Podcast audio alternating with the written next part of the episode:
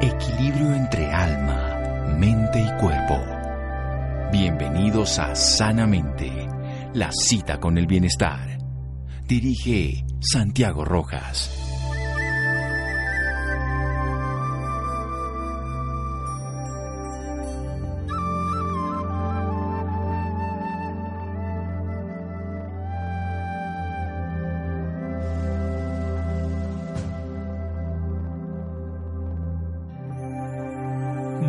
La vida quien más aire respira. Eh. Buenas noches, estamos en Sanamente de Caracol Radio, su programa de salud. La semana pasada hubo un evento que se hace todos los años que tiene que ver con una enfermedad común del árbol respiratorio relacionada en la parte alérgica. Vamos a hablar sobre ese tema, el asma, el asma desde el punto de vista infantil, con una neumóloga pediatra también ha estudiado homotoxicología, además también de nutrición y medicina funcional. Estamos con la doctora Claudia Patricia Valencia. Ella vive en la ciudad de Medellín, estudió en la Universidad Bolivariana, hizo la especialidad aquí en la ciudad, en la Universidad del Bosque, en la ciudad de Bogotá. Y nos va a hablar sobre el asma y sobre todo lo que implica desde el punto de vista nutricional, funcional en los niños y qué podemos decir las perspectivas. Doctora Valencia, buenas noches. Gracias por acompañarnos en Sanamente de Caracol Radio. Hola, buenas noches. Pues eh, muy encantada de estar acá con vos y con todos los oyentes. Muy bien, ¿qué es el asma, doctora Valencia? Bueno, el asma es una enfermedad inflamatoria, para decirlo para los pacientes. Eh, en general es una enfermedad que provoca un estrechamiento de la luz de los bronquios que va a generar ciertos síntomas como son tos, dificultad o presión en el pecho, algo muy común que llamamos como silbido en el pecho y esto se, eh, se presenta de forma repetitiva y que tiene ciertos detonantes. Esta, esta obstrucción de las vías aéreas puede ser reversible con medicamentos o puede ser espontáneamente. Muy bien, ¿y por qué se creó ese día, precisamente el día del asma? ¿Es muy común esta enfermedad? Bueno, mira, el, el, primer martes de cada año se celebra el Día Mundial del Asma. Es un evento que es organizado por el GINA. El GINA es una organización de pautas médicas que trabaja con funcionarios de salud y los profesionales, con, perdón, con funcionarios de salud pública y profesionales de salud, cuyo objetivo es reducir la prevalencia, la morbilidad y la mortalidad del asma. El primer día del asma se presentó, eh, pues se generó a partir de una reunión que se hizo en España en 1998 y desde ese momento el tema, el lema más importante para ellos es pues controlar tu asma y esto pretendía estimular a todos los pacientes a que tomaran parte activa del control de la enfermedad, de una enfermedad que tiene una prevalencia que cada día va en aumento. ¿Cuál es la prevalencia al día de hoy del asma infantil y si conoce la de adultos también? Bueno, en general aquí se hizo un estudio hace mucho, eh, como a finales de 1998, casi hasta el 2003, 2004, que es el estudio más grande que se ha hecho en el mundo, es un estudio mundial que se llama LISAC, esta se involucró seis ciudades, bueno, se hizo a nivel mundial y después se hizo a nivel de eh, ciudades de Latinoamérica, pues para conocerla. Aquí abarcó seis ciudades de Colombia y se estimó que la prevalencia más o menos del asma es entre el 8 y el 13%. Bien, bien, esto es muy importante. Uno de cada más o que menos. Se diga algo sí. muy importante y constituye la enfermedad crónica más importante y más frecuente en la infancia. Bueno, o sea, nada despreciable. Lo más común, así como lo más importante en el niño es dormir, que es lo que más hace toda su vida infantil, entonces la enfermedad crónica más compleja e incapacitante, el asma. Vamos a hablar de ella después de este pequeño corte aquí en Sanamente con la doctora Claudia Patricia Valencia. Seguimos en un momento. Síganos escuchando por salud. Ya regresamos a Sanamente. Bienestar en Caracol Radio. Seguimos en Sanamente.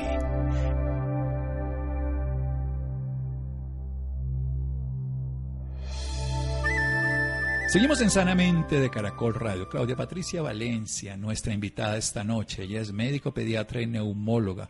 Además, especialista en homotoxicología y también en medicina funcional nutricional. Nos está hablando de la enfermedad que tiene mayor impacto, más crónica, inflamatoria que da en los niños en la etapa infantil. Ella es neumóloga pediatra, su especialidad es una enfermedad inflamatoria que además se ha creado el día del asma. ¿Para qué? Para disminuir su prevalencia, morbilidad y sobre todo también mortalidad. Con un eslogan tú puedes controlar tu asma. Entre el 8 y el 13% de la población tiene ah, esta enfermedad, o sea que es una enfermedad común, incapacitante y como bien nos ha dicho ella, es la enfermedad crónica infantil más común que puede tener cualquier niño. ¿Por qué ocurre el asma, doctora? Bueno, mira, como toda enfermedad crónica, todas las enfermedades crónicas en general, cualquiera que sea, no voy a hablar pues como muy en detalle, ocurren por dos eventos. Principalmente tiene una parte genética, ¿sí? O también que tiene que ver con el huésped, ¿listo? O sea, con la persona, ya sea por eh, que lo haya heredado de sus padres, pero también con el huésped es porque la obesidad tiene un factor relevante en esto. Esto contribuye principalmente al 20%. El otro 80% tiene que ver con una parte ambiental. ¿sí? Entonces tiene que ver con todos los detonantes que son los que, o causales de la enfermedad, como son los alergenos, el tabaquismo, las infecciones, la, la polución. Esto es muy importante porque normalmente siempre hacemos énfasis en estos factores ambientales que son como los detonantes. Y yo pienso que a pesar de que el asma ha incrementado la, incidencia, pues la prevalencia, se ha incrementado la prevalencia del asma, no lo entendemos claramente y sabemos que hace muchos años, incluso desde el Egipto antiguo, se sabía que uno de los detonantes era la parte ambiental eh, eso ya lo conocemos de base, pero lo que no sabemos es por qué se ha incrementado tanto. Y hay algo que a mí me gusta hacerle mucho énfasis a los pacientes, es cómo su estilo de vida, sus dietas, sus horas de sueño, su actividad física pueden repercutir y pueden hacer cambiar esa incidencia o esa prevalencia del asma. Bien, entonces la genética y la obesidad puede ser uno de cada cinco, pero los Esa otros es la parte cuatro... del huésped, exacto. Sí, Esa del es la parte del huésped, exacto. Sí, pero es muy importante, o sea, porque ya, ya la genética no la podemos cambiar, pero la obesidad sí. O sea, tenemos uno. Y en lo ambiental, usted habló de tabaquismo y uno, bueno, dice, no, pero los niños, los niños no fuman, pero hay tabaquismo de segundo y de tercer grado. ¿Cómo, cómo es ese tabaquismo que influye No, mira. dentro de la población? Sí, tristemente, tristemente los niños están sometidos a tabaquismo y están sometidos desde, desde la parte de la concepción, desde el embarazo hasta, hasta, pues, hasta los primeros años o conviven con ellos prácticamente, no solamente porque alguno de los familiares fume o los cuidadores, porque no solamente el papá y la mamá, sino también recordar que hoy en día, como los papás trabajan, entonces están a cargo de los abuelitos y los abuelitos, eh, muchos de ellos tienen enfermedad, eh, eh, tienen enfermedades relacionadas por el tabaco porque son fumadores muy activos y más adelante el hábito del fumar pues se estaba viendo cada vez más amenazado en los adolescentes. Entonces los niños se están convirtiendo en fumadores pasivos. Sí, o sea, que ellos terminan siendo fumadores de segunda y de tercera mano, porque les fuman al lado, porque en la ropa también de las personas que dicen, no, yo fumo en el trabajo, yo no fumo en la casa, pero en su ropa están llevando, recordemos que también Por supuesto. nos decía usted la polución ambiental. Hablemos un poquito de la parte alérgica. ¿Cómo se relaciona el asma con la alergia y tiene relación con otros tipos de alergia que pueden generar otro tipo de problemas con el paso de los años? Sí, mira, es, es claro que desde muy pequeñito estamos viendo bebés que empiezan a presentar dermatitis atópica, problemas en la piel. Estos bebés presentan en el primer año alergias ya alimentarias, ¿listo? Y más o menos a los tres o cuatro años empiezan a debutar con rinitis y finalmente asma. Esto es lo que conocemos hoy, pues lo que siempre se ha llamado como la marcha atópica, ¿sí? Y como la correlación que existe entre todas las enfermedades alérgicas, ¿sí? Generalmente el asma, siempre, por lo general es muy raro encontrar un asma solita, es más fácil encontrar un asma asociado a una rinitis o una dermatitis atópica, ¿sí? Siempre asociado a otra enfermedad alérgica. Bien, o sea que tenemos, digamos, un camino. Desde muy pequeñito ese niño hace una erupción en la piel, dermatitis atópica, luego empieza a hacer intolerancias digestivas de diferente característica con alimentos, puede ser a la leche, en fin. Después hace entonces ya, como usted bien dice, debuta en el sentido de una expresión ya respiratoria. Lo primero era en la piel, a través de mucosidad, a través de la rinitis alérgica, hasta que termina teniendo un asma. Es cierto que hay unos pacientes que tienen asma en esas etapas infantiles, llegan a la pubertad y desaparece, se acaba la enfermedad, se modula, va a aparecer después. ¿Qué ocurre?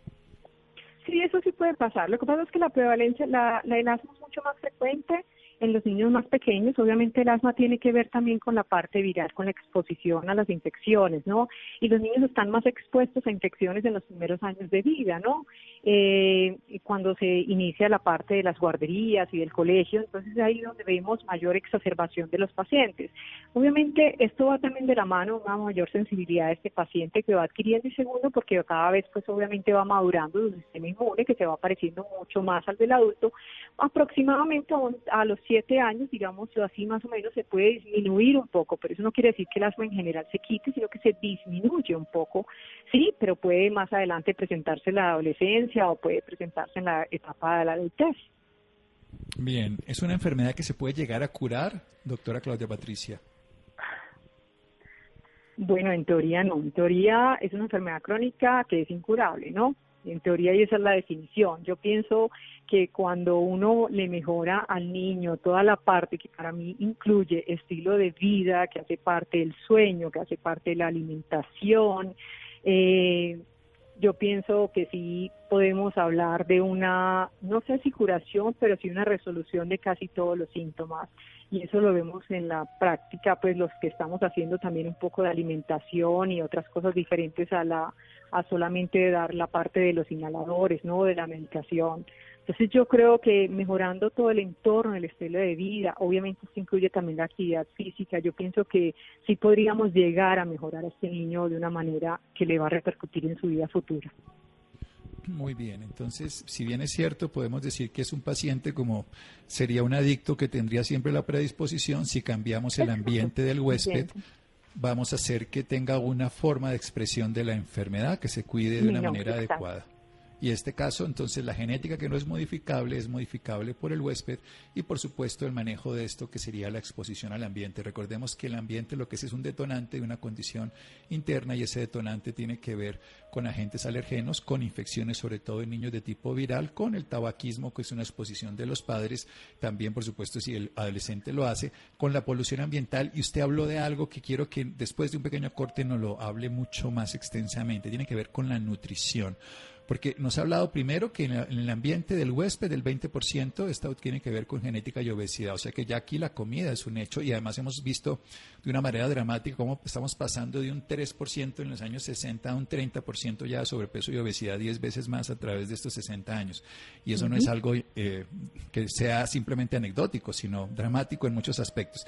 ¿Y cómo podemos modular una alimentación que no sea favorecedora? para no decir gestora, porque son muchos aspectos, pero favorecedora de esta enfermedad. Seguimos aquí en un momento en Sanamente Caracol Radio con esta maravillosa doctora Claudia Patricia Valencia. Seguimos en Sanamente. Síganos escuchando por salud. Ya regresamos a Sanamente. Bienestar en Caracol Radio. Seguimos en Sanamente.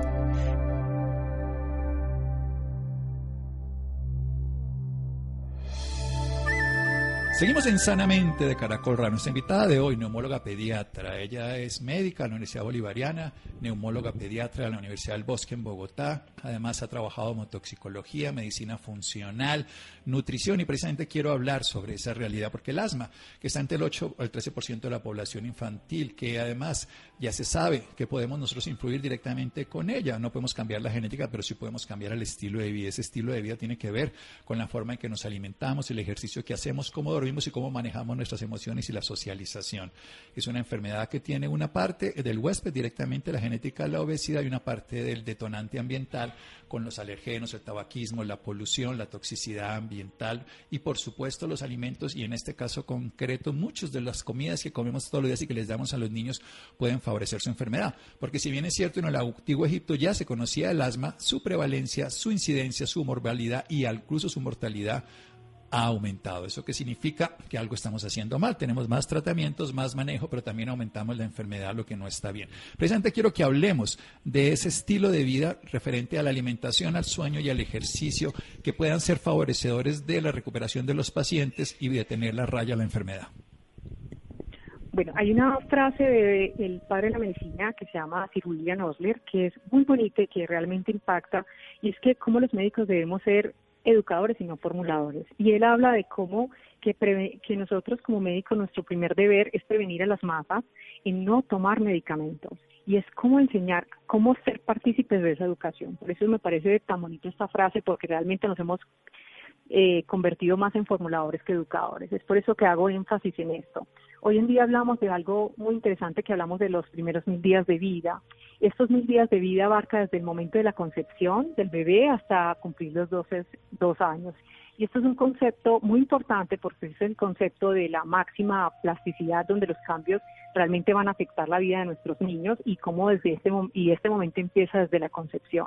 Estas teorías empezaron a ver desde 1989 por una teoría que se hizo sobre el fenotipo ahorrador, como las maternas sometidas a procesos ya sea por hambrunas que se produjo por ejemplo a principios del siglo XX o que se produce por la hambruna holandesa que hizo los nazis en la, entonces se pudo seguir las cohortes de esos de niños nacidos de madres sometidas a este tipo de hambrunas y se pudo determinar que estos niños eh, empezaban, eh, pues, podían nacer de, paso, de peso normal, pero a la, cuando eran adultos presentaban problemas de cardiovasculares, obesidad, diabetes, ¿sí?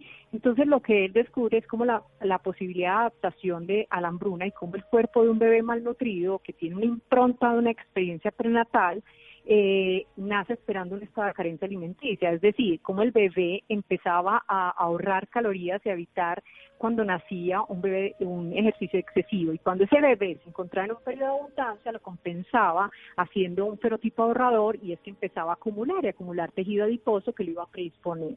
Entonces, desde todas estas teorías empezamos a ver cómo la programación nutricional tenía que ver con las enfermedades inflamatorias que hoy estamos eh, viviendo. Y sabemos que empieza desde la concepción desde la concepción, porque gran parte de nuestras mamás hoy en día inclusive en países en desarrollo, tienen deficiencias. Lo que pasa es que nosotros siempre miramos las deficiencias desde el punto de vista macro. Entonces, como siempre estamos viendo desde el punto de vista macro, podemos ver maternas gorditas o ver maternas con sobrepeso y decimos, no, ella lo que está es demasiado bien nutrida y no es real. Realmente tenemos hoy en día una deficiencia, no solamente en lo macro, sino en los micronutrientes. Y sabemos cómo estas mamás están sometidas generalmente a bajos niveles de, de yodo, de calcio, ácido fólico, ¿sí? Y, y entre ellas también de vitamina D. Y hoy sabemos cómo cuando a las mamás se les corrige esta vitamina D en el embarazo, vamos a disminuir la incidencia de enfermedades respiratorias y alergias. Entonces, es importantísimo desde el momento de la preconcepción cómo los tóxicos y los nutrientes van a repercutir la vida futura de ese niño, pero no la vida cuando nació, sino a lo largo de toda la vida. Después del nacimiento sabemos como la dieta, el tipo de parto y el uso de antibióticos que son compatibles con nuestra vida moderna, porque hoy en día generalmente son partos por muchos, no estoy hablando de todos para que no quede como un problema, pero generalmente hay mucha tasa de embarazos de partos eh, por cesárea, eh, cada vez se utiliza menos, eh, utilizamos menos la leche materna, ya hacemos campañas para leche materna, ¿sí? Y cómo los niños se someten en general a infecciones eh, son sometidos, que presentan infecciones, reciben ciclos desde muy temprana vida de antibióticos y de antiinflamatorios como esteroides, que van a repercutir en algo muy importante, que es nuestra impronta, y eso se llama nuestra microbiota. Y como nuestra microbiota, hoy se sabe que el tener una microbiota alterada, que vino determinada por las condiciones que mencioné, va a reproducir en enfermedades cardiovasculares, psiquiátricas, del comportamiento, de diabetes y de enfermedades alérgicas. Entonces, eh, hoy también conocemos de antemano que, por ejemplo, los niños que tienen infecciones desde muy temprano, por enfermedades como rinovirus especialmente, enfermedades de virus incitial respiratorio, estas bronquiolitis que empezamos a presentar desde muy temprana edad, en un paciente que viene genéticamente predispuesto para el asma, o y ni siquiera que venga predispuesto, sino que venga con alguna disbiosis por todo lo que mencioné anteriormente, va a condicionar a ese niño a tener eh, asma a la edad de tres o cuatro años, ¿sí? Entonces, eh, estas cosas es muy importante conocerlas porque estas son cosas que nosotros como mamás las podemos alterar. El segundo periodo más crítico que ocurre eh, los primeros seis meses, obviamente la lactancia materna, que debe prolongarse, por supuesto, pero el otro periodo crítico que ocurre después del nacimiento es en la lactación. Cuando empezamos a introducir alimentos en estos niños diferentes a la leche materna. Y ocurren dos procesos. Está el proceso de la mamá que le tiene temor a iniciar texturas diferentes en estos niños, entonces tiene una carencia nutricional ese niño porque solamente viene dándole los líquidos, ya sea leche de fórmula, leche materna, ¿listo? O está que gran parte de los alimentos que hoy en día tenemos para iniciar la lactación en los niños están con alto contenido de azúcar y de cereales, que predisponen no solamente una desnutrición, sino una obesidad infantil, que es lo que estamos viendo hoy en día, pero con una deficiencia de micronutrientes. Entonces tenemos deficiencias en el zinc, tenemos deficiencias en el hierro, tenemos deficiencias en el calcio en estos niños, en vitamina D, que es importantísimo. Hoy en día se sabe que muchos niños que tienen deficiencias de vitamina D tienen asma difícil manejo y asma que eh, eh, representa asma graves no controladas. Entonces, estas son cosas que nosotros desde muy temprano las podemos eh, empezar a educar a estas mamás para empezar a prevenir. Y desde aquí vemos dos fenómenos, o desnutrición o obesidad en estos niños.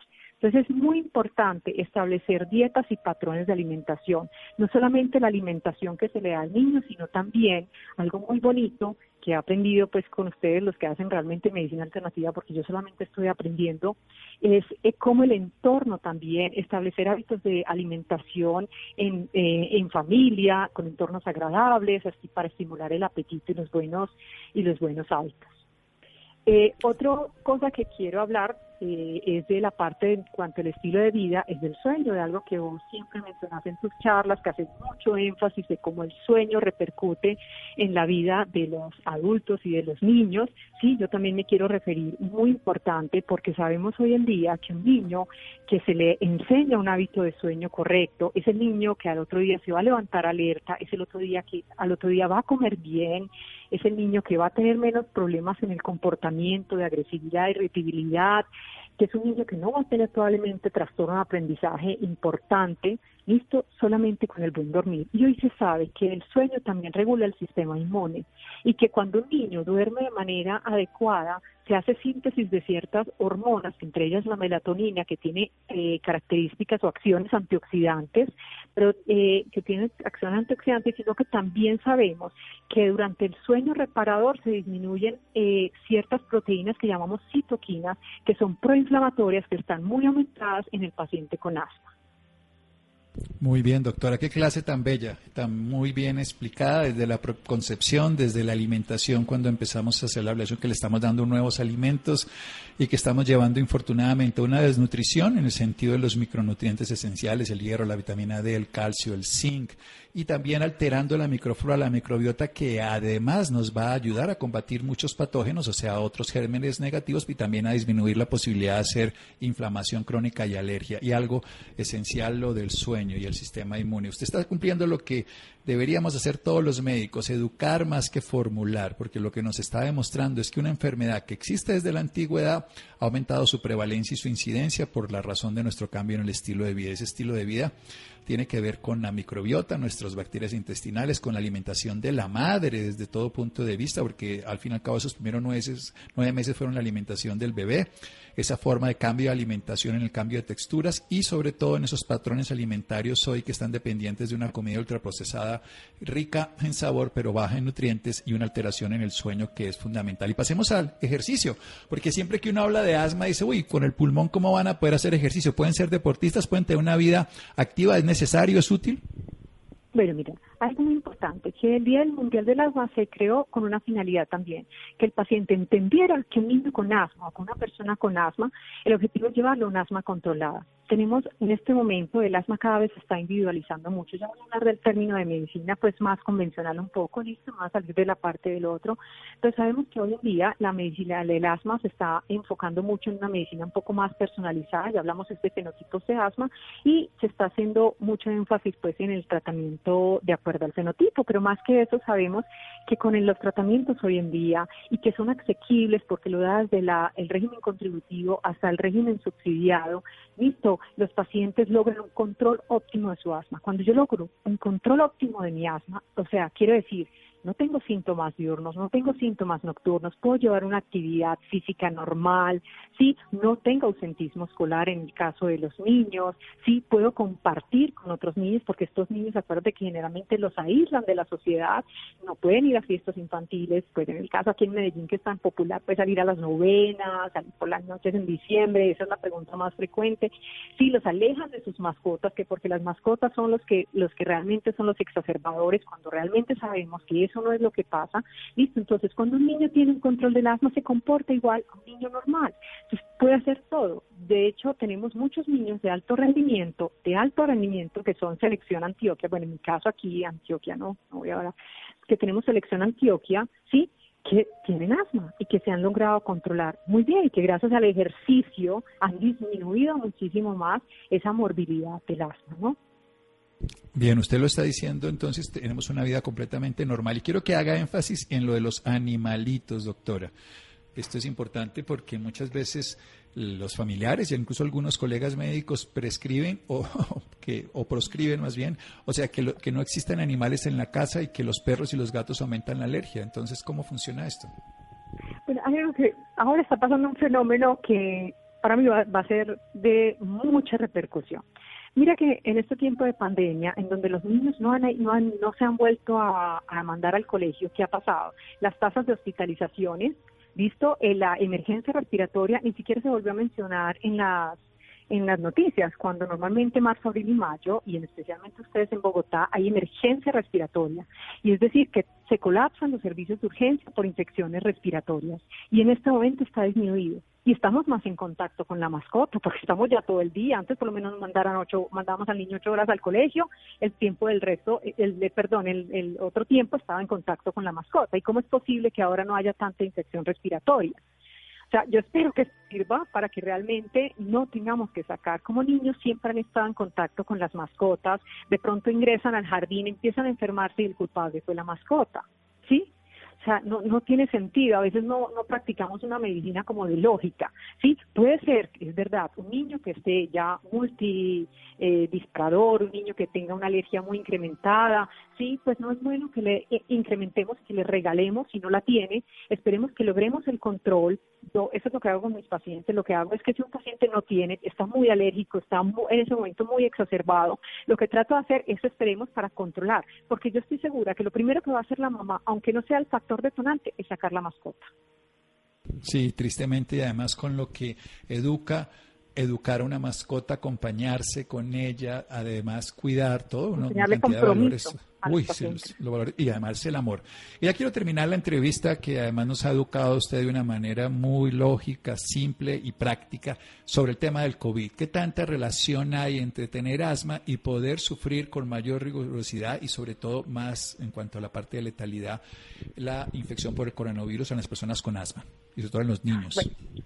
Claro, bueno, con esta pandemia ha habido pandemia de todo, porque ha habido también una pandemia de información que nos tiene un poquito sobresaturados, yo creo muchos mitos que empezaron ya se han, pues, se han desvirtualizado con el tiempo. Hace poquito em, eh, salió eh, exactamente varios eh, metaanálisis, uno con respecto que estaban hablando de que el tabaquismo protegía, que eh, hay que indicar el fumar, bueno, ya obviamente salió un meta, metaanálisis, gracias a Dios, pues, diciendo que por favor que el paciente que fume tiene más riesgo de una enfermedad mucho más severa. Con respecto a los inhaladores, que se había pensado que dar esteroides inhalados a los pacientes, está hablando en forma global, ¿sí? podía perjudicar al paciente con que tuviera asma y coronavirus. Y se sabe que no, que el paciente que esté controlado, de hecho el paciente leve o el paciente que esté controlado no constituye un factor de riesgo para COVID, es el que constituye el factor de riesgo para COVID. Y asma es el paciente que no esté controlado, que tenga una asma grave no controlada. Entonces es muy importante que los pacientes entiendan que no pueden suspender los medicamentos, que entre más controlados estén, menos posibilidad hay de hacer una progresión mucho más severa. Con respecto a asma y COVID, hoy sabemos que gracias a Dios, pese a los casos desafortunados que se han visto, eh, sabemos que el COVID prácticamente la manifestación en los niños ha sido de forma muy leve y casi siempre y, y generalmente es asintomática. De hecho, una de las cosas que ha hecho que los niños se aíslen es porque los niños, como son muy asintomáticos, se convierten en transmisores muy importantes de la enfermedad. Entonces, como nos, como no manifiestan síntomas, entonces es muy factible que, que contagien a otras personas. Pero por fortuna, eh, los casos, aquí tengo entendido que falleció una niña en, en Popayán, pero una niña que tenía ya una enfermedad de base, una gemelita. Eh, no, no, no me ha llegado como más. Aquí en Antioquia no ha habido muertos de niños por asma, por COVID, ni siquiera en, en creo que Cundinamarca hubo un bebé, pero no, no estoy muy muy segura. Y en cuanto a la, por ejemplo, en, el, en, en la serie, porque obviamente todo esto lo obtenemos es de la serie que ha ocurrido a nivel del mundo, eh, sabemos, por ejemplo, que en, en Wuhan solamente tres niños fueron a cuidado intensivo. De ellos falleció uno, pero no por COVID, sino porque tenía una cosa que se llama invaginación intestinal. ¿Sí? Y los otros dos que estuvieron en cuidado intensivo normalmente tenían cáncer y otra enfermedad. En general, el asma y el COVID, cuando está controlada, no constituye un factor de riesgo. Eso es muy importante para las mamás porque siempre viven muy aterradas las mamás que tienen el diagnóstico de asma. Cuando su hijo está controlado, no constituye un factor de riesgo. Que le pueda dar, sí, que se pueda comportar como cualquier otro niño que no tuviera la enfermedad. Es muy probable que el 70% de la población eh, tengamos el contacto y la enfermedad. El tema es que no la desarrollemos de una manera grave y sobre todo decirlo de una manera tajante que el cigarrillo no, no protege ni sirve y hace más daño en todo sentido. Y lo segundo es que si la persona está bien tratada, está en las mismas condiciones que cualquier otro niño de su edad si no tuviera asma. Doctora, ¿dónde podemos aprender más de usted? ¿Tiene alguna página o un teléfono de su consultorio? Si alguien tiene interés en sus servicios profesionales como pediatra neumóloga en la ciudad de Medellín, recordemos. Claro. Bueno, yo trabajo en dos instituciones, en una institución grande que es en Ciudad del Río, que ahí trabajamos prácticamente, que se llama Neumomed, ahí vemos gran parte de la población de Medellín, pues obviamente tiene un gran cubrimiento para Sudamericana, Sura pues constituye, y también en mi consultorio en la Torre Médica del Tesoro. Bueno, doctora, muchísimas gracias. Ya llegamos al final de Sanamente, entonces en Neumomed o en la Torre del Tesoro, donde está su consultorio médico en la ciudad de Medellín, médica neumóloga pediatra que nos acompañó esta noche, nos hizo una descripción maravillosa de un proceso crónico infantil que puede ser manejado con un estilo de vida saludable y que requiere medicamentos y que bien formulados y que el sistema de salud los da, van a tener al niño con una condición de vida absolutamente normal, en el sentido de que puede jugar, hacer una vida absolutamente común, tener sus mascotas, disfrutar y no está más susceptible de enfermarse de la infección actual. Y sobre todo, que seguimos teniendo claro que la alimentación, el estilo de vida, el sueño son realidades que influyen positivamente o no, si no lo hacemos bien, en la salud y enfermedad. Doctora Claudia Patricia, muchísimas gracias. No, a vos muchas gracias a todos los oyentes y qué bueno hablar de esta enfermedad que tiene una prevalencia muy importante, en, especialmente en los niños. Muy bien, llegamos a esta parte final, seguimos en Sanamente de Caracol Radio en un momento. Síganos escuchando por salud. Ya regresamos a Sanamente. Bienestar en Caracol Radio. Seguimos en Sanamente.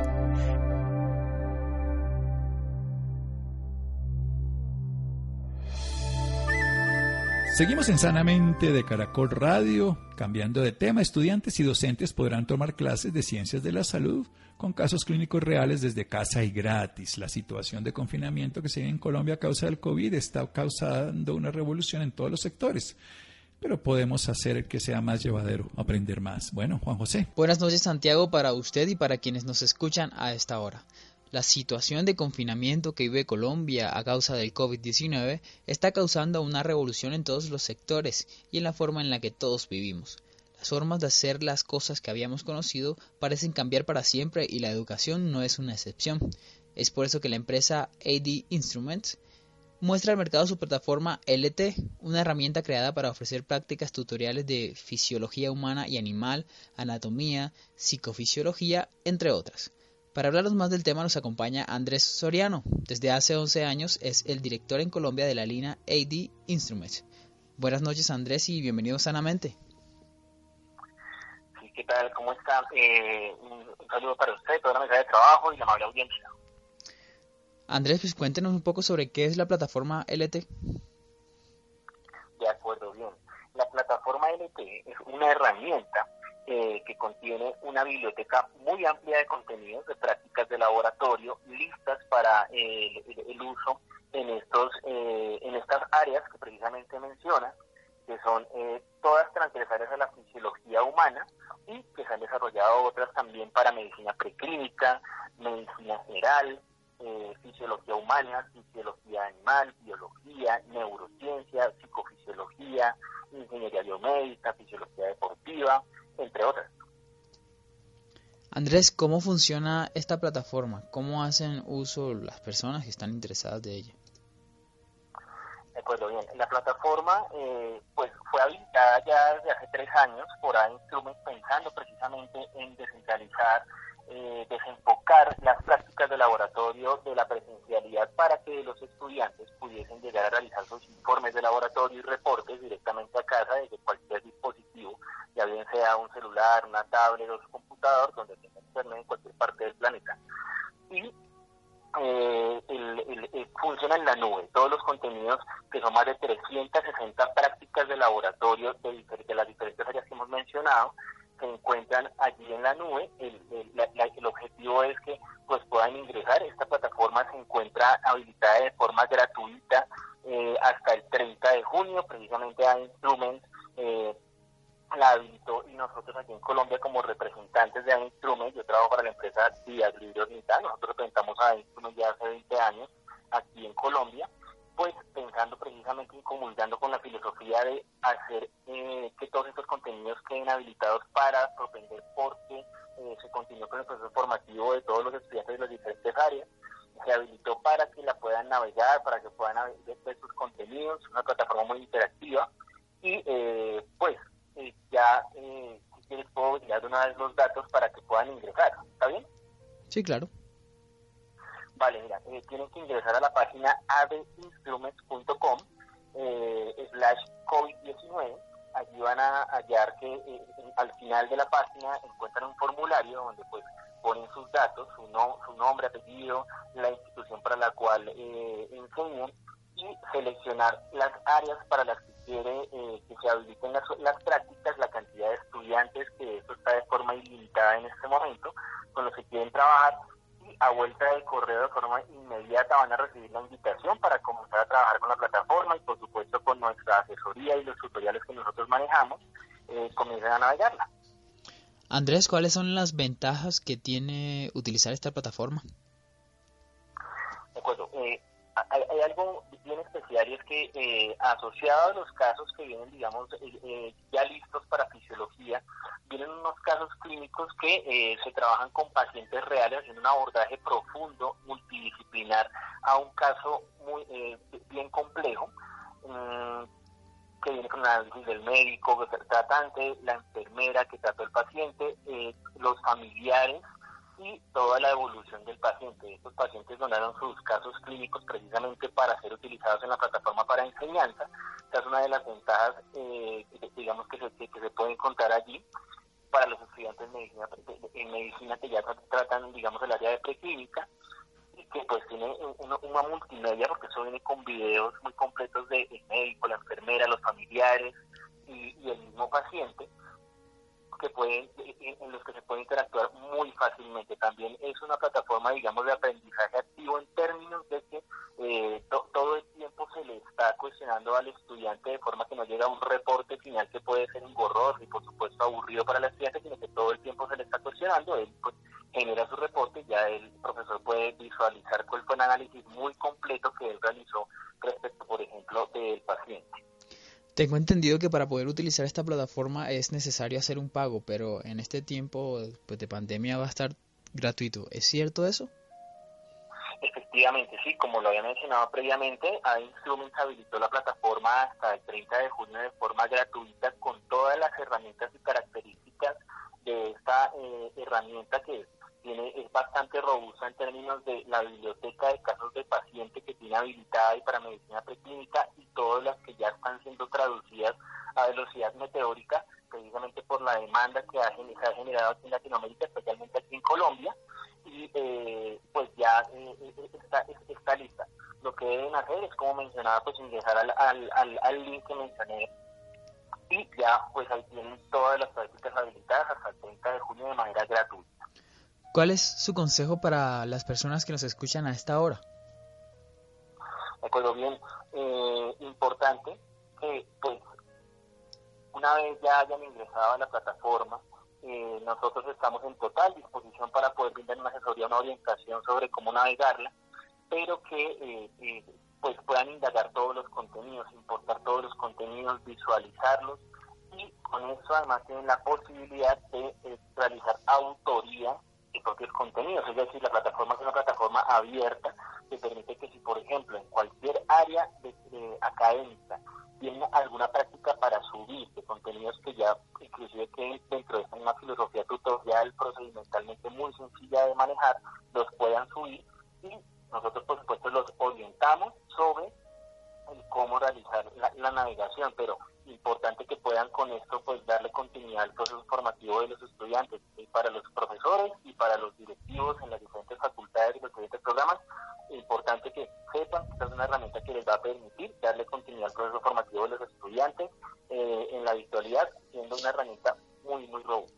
Andrés, recordemos nuevamente ese link para que las personas interesadas puedan contactarlo. Por supuesto, ingresar a adinstruments.com slash COVID-19 y eh, diligenciar su formulario. Eh, muy rápidamente eh, van a recibir en su correo la, invitación para comenzar a navegar la plataforma.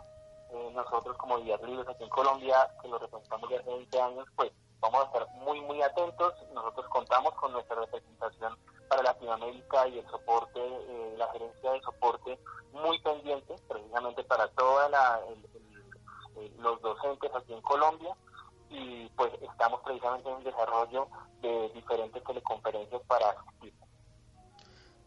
Gracias Andrés Soriano por esta información y por acompañarnos esta noche en Sanamente. Bueno, a usted muchísimas gracias por eh, la llamada y a la, toda la amable audiencia un gran saludo. Muchas gracias, Juan José. Bueno, Laura, gracias. Iván, Ricardo Bedoya, Jessy Rodríguez, quédense con una voz en el camino con Ley Martín. Caracol piensa en ti. Buenas noches.